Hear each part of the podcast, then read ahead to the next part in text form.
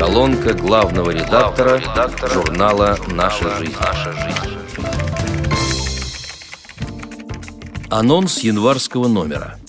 Из Древней Греции в Новую Россию переносит нас обзорный материал Игоря Михайлова, который начинается так. Для обеспечения возможности испытать себя в честном поединке талантов – для инвалидов всех категорий с 24 по 29 ноября в Москве впервые в мировой истории с большим успехом были проведены специальные соревнования, которые по аналогии с паралимпиадами получили название Парадельфийских игр.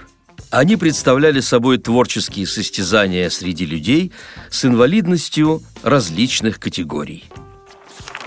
По многочисленным просьбам наших читателей в рубрике «Наука и практика» уважаемая Венера Денискина продолжит высокопрофессиональный и крайне актуальный разговор о проблемах слабовидящих детей, который, несомненно, окажется очень полезен их родителям. В первом и втором номерах журнала будут рассматриваться возможности форменного зрения – в учебно-воспитательном и коррекционно-реабилитационном процессах специалистам важно различать зрительные функции в норме и патологии. При анализе особенностей восприятия и формирования компенсаторных навыков, лежащих в основе социально-адаптивного поведения – педагогам необходимо знать уровень зрительных возможностей слепых детей, имеющих форменное или предметное остаточное зрение с остротой от 0,1 до 0,4. После небольшого перерыва в рубрике «Кругосветка» возобновляется публикация экзотической и познавательной эпопеи «Три визита в Индию». На этот раз Андрей и Татьяна Усачевы подарят читателям легенды Гималаев. В отличие от первого визита в Индию, решение о совершении второго было принято не так спонтанно. Мы начали подумывать о новом посещении этой страны еще во время путешествия по Золотому треугольнику. Способствовали размышлениям яркие рассказы нашего гида Санджива о туре по Гималаям, в который ему в очередной раз предстояло отправиться со следующей группой туристов. И у кого же из предрасположенных к странствиям чудаков не дрогнет сердце при упоминании этой загадочной горной системы? Вот и слова Санджива, подобно зернам, упавшим на благодатную почву, дали богатые всходы в наших жаждущих новых впечатлений душах. Духовные порывы мы постарались обосновать для себя и экономическими выкладками. Дополнительным стимулом послужила имеющаяся у нас индийская виза, действительная в течение полугода, то есть можно было сэкономить на ее оформлении весьма существенную для нас сумму. Поэтому вскоре после возвращения я незамедлительно погрузился в изучение предложений турфирм по заинтересовавшему нас региону. Выбор был весьма обширен. Продолжает пополняться наша энциклопедия творчества. Елена Федосеева вновь делится восторгами после встречи с великолепными музыкантами. Некоторое время назад в одном из материалов журнала я рассказывала об Эйджи Ким, молодой незрячей пианистки из Сеула, с которой мне посчастливилось познакомиться и расспросить о том, как живут, где учатся, работают и чем увлекаются люди с ограничениями зрения в Южной Корее. А теперь вообразите мое удивление, когда несколько месяцев назад мне снова удалось встретить ее и опять же в одном из концертных залов Москвы, но уже не в качестве сольного исполнителя, а участника уникального камерного оркестра Hearts of Vision. Думаю, что знакомые с английским языком без труда переведут его несложное название, которое по-русски можно передать двумя словами «видеть сердцем». И это не случайно хотя бы потому, что уникальность этого единственного в своем роде коллектива заключается именно в том, что состоит он из незрячих и слабо видящих музыкантов, каждый из которых профессионал, виртуозно владеющий одним или несколькими инструментами. Действительно, с любовью о волнующем рассказала Диана Васильева из Пскова – ее новелла о бременском музыканте трогает душу и сразу запоминается. это произведение было направлено на конкурс брайлевских эссе, но своей искренней глубиной и обнаженностью чувств вышло далеко за рамки заданной темы, чему, возможно, способствовал и нестандартный подзаголовок «Памяти моего дорогого друга посвящается».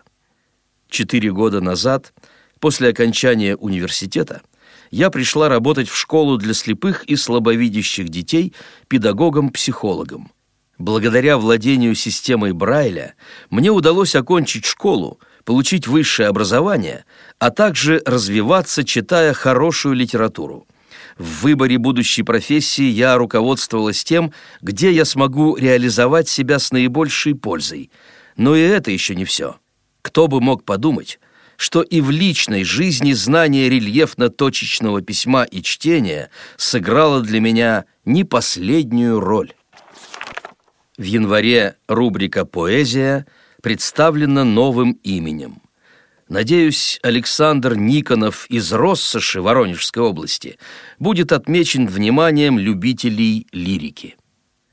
Днем и ночью резвится на улице белоснежный волчонок январь. Не посадишь его на стальную цепь, Не прогонишь, порвав календарь. Если гладишь, ворчит и кусается, Он не терпит назойливых рук. Только тронешь его, он запалит цап И свирепо завьюжится вдруг.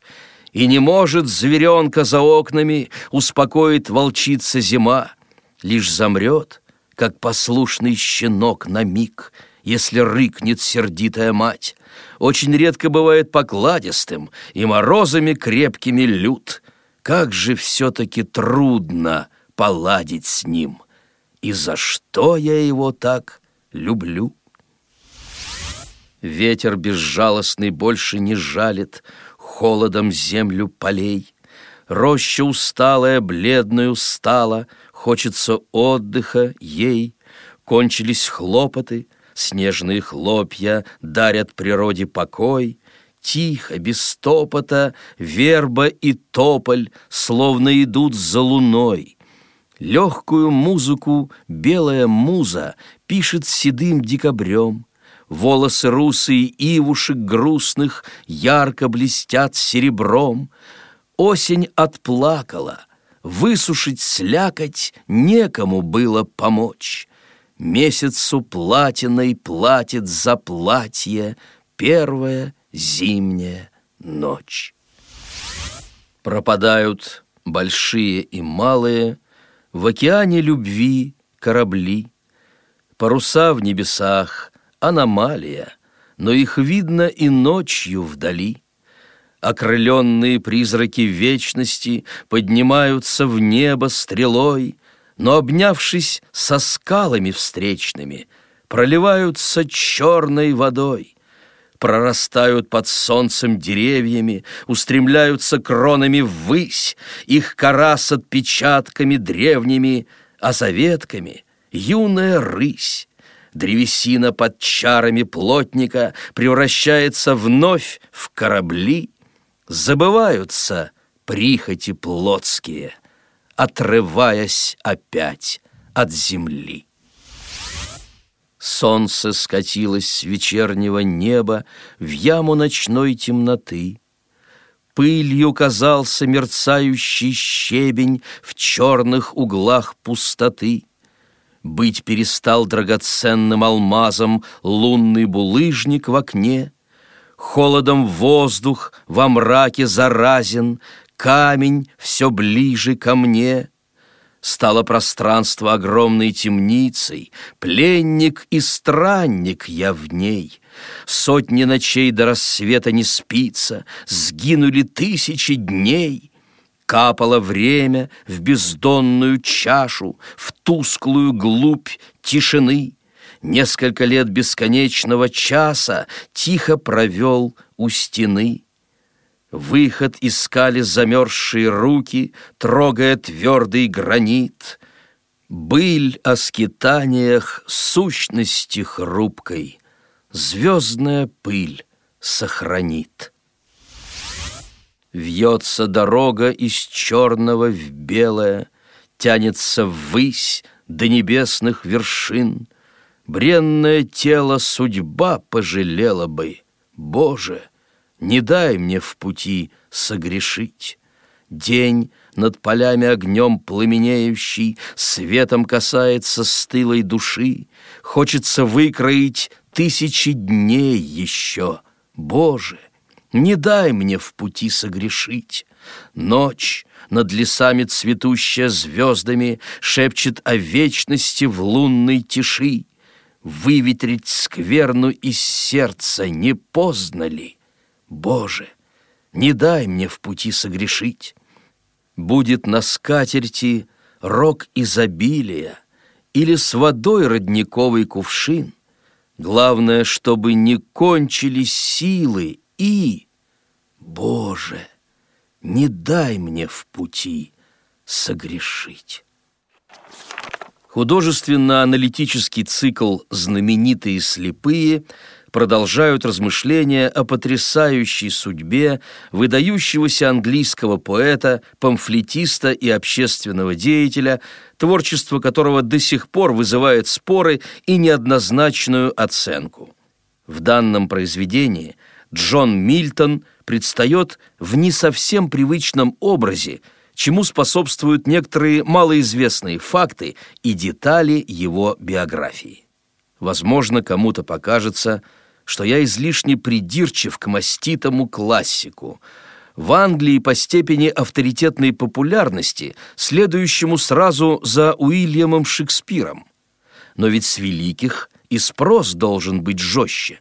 К тому же доказательства моих нелицеприятных оценок находятся на поверхности. Достаточно вспомнить, что индепендент в политике и протестант в религии считается основателем клуба телячьей головы, прославившегося язвительными насмешками над памятью казненного короля. Ветхозаветная античность в средневековье вплетена, зеркально вновь отражена в герое авторская личность толкнула ненависть во мраке ввести в поэму сатану, переложив свою вину на толпы выкошенных в драке. Творцы молитв глумиться рады над павшим или простаком и не гнушаются потом просить спасительной пощады свой след оставив в смутном веке, вздымать негоже на показ туманный щит незрячих глаз и всю беспомощность калеки. С уважением, главный редактор журнала «Наша жизнь» Владимир Бухтияров. Текст читал Алексей Богдасаров.